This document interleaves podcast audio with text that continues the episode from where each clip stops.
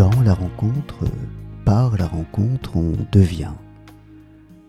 Cette rencontre peut être celle d'une personne, d'une œuvre, d'un voyage, d'une simple idée.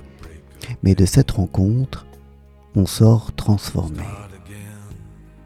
C'est à cette transformation que Charles Pépin consacre son livre La rencontre, une philosophie, dont la rencontre bouleversera moins qu'elle ne confirmera ou aidera à comprendre ce que ressentent ou devinent ceux qui ont eu le bonheur de rencontrer et la chance, le courage ou la simplicité de le reconnaître. Car il ne suffit pas pour rencontrer, pour rencontrer vraiment, de rencontrer.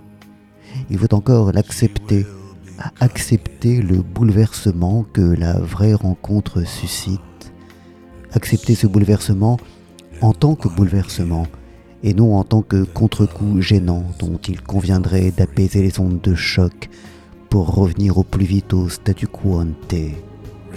Il faut, pour rencontrer, accepter de faire le saut de l'ange. C'est peut-être une autrice, est-il Lessoum, Simone Veil, c'est peut-être une œuvre, euh, le colosse de Maroussi, Belle du Seigneur, Les racines du ciel, L'idiot, L'art de la joie, Atlas Shrugged, Zorba le grec, Les Misérables. C'est peut-être un lieu, un camarade, une intuition soudaine. C'est peut-être surtout une personne, une personne qu'on aime et dont la rencontre va tout changer. Rencontrer quelqu'un, c'est être bousculé, troublé, et quelque chose se produit que nous n'avons pas choisi, qui nous prend par surprise. C'est le choc de la rencontre.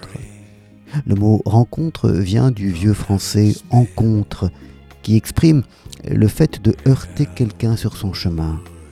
Il renvoie donc à un choc avec l'altérité. Deux êtres entrent en contact, se heurtent et voient leur trajectoire modifiée.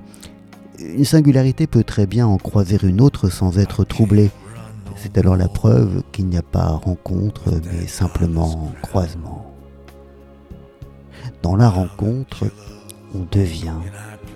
On ne devient pas ce qu'on était, on ne devient pas ce que l'on devait être, on ne devient pas soi-même, on devient un autre, un autre nouveau, né de la rencontre avec cet autre qu'on a rencontré. Cette autre aurait-elle été différente? Nous l'aurions été aussi parce que la rencontre, lorsqu'elle est vraiment rencontre, n'est pas une stabilisation, une pérennisation de l'être, une façon de nous assurer de nous-mêmes, mais une chute dans l'inconnu, l'embrassement de l'altérité.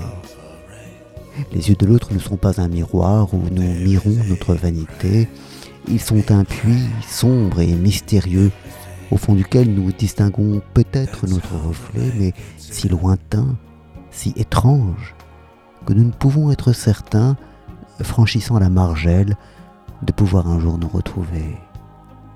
Mais nous nous en fichons, car ce n'est pas de nous-mêmes que nous sommes alors en quête et plongeons dans l'abîme avec frayeur et joie.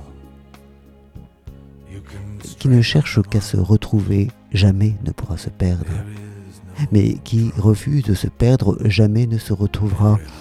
Il faut, pour se retrouver au fond du puits, pour retrouver cet autre soi-même que la rencontre a bouleversé, accepter de se pencher, de perdre ses repères, de perdre son équilibre qui s'y refuse, par orgueil ou par crainte, s'attachant à se garder intact, à se garder debout, à fuir tout déséquilibre, restera toujours seul avec soi-même, seul, intact et figé au bord du puits. Dans la rencontre, on devient. Dans l'entremêlement des corps et des esprits, par l'entremêlement des corps et des esprits, quelque chose s'abandonne, une barrière s'abaisse, une faille s'ouvre, qui permet que quelque chose advienne, qui permet qu'on soit touché maintenant et à jamais. Comme le chante Léonard Cohen, cité par Charles Pépin, There is a crack in everything, that's how the light gets in. Malheureuses, celles et ceux qui, pour se protéger, pour ne pas se montrer vulnérables, passent leur vie à colmater cette possibilité de barrage.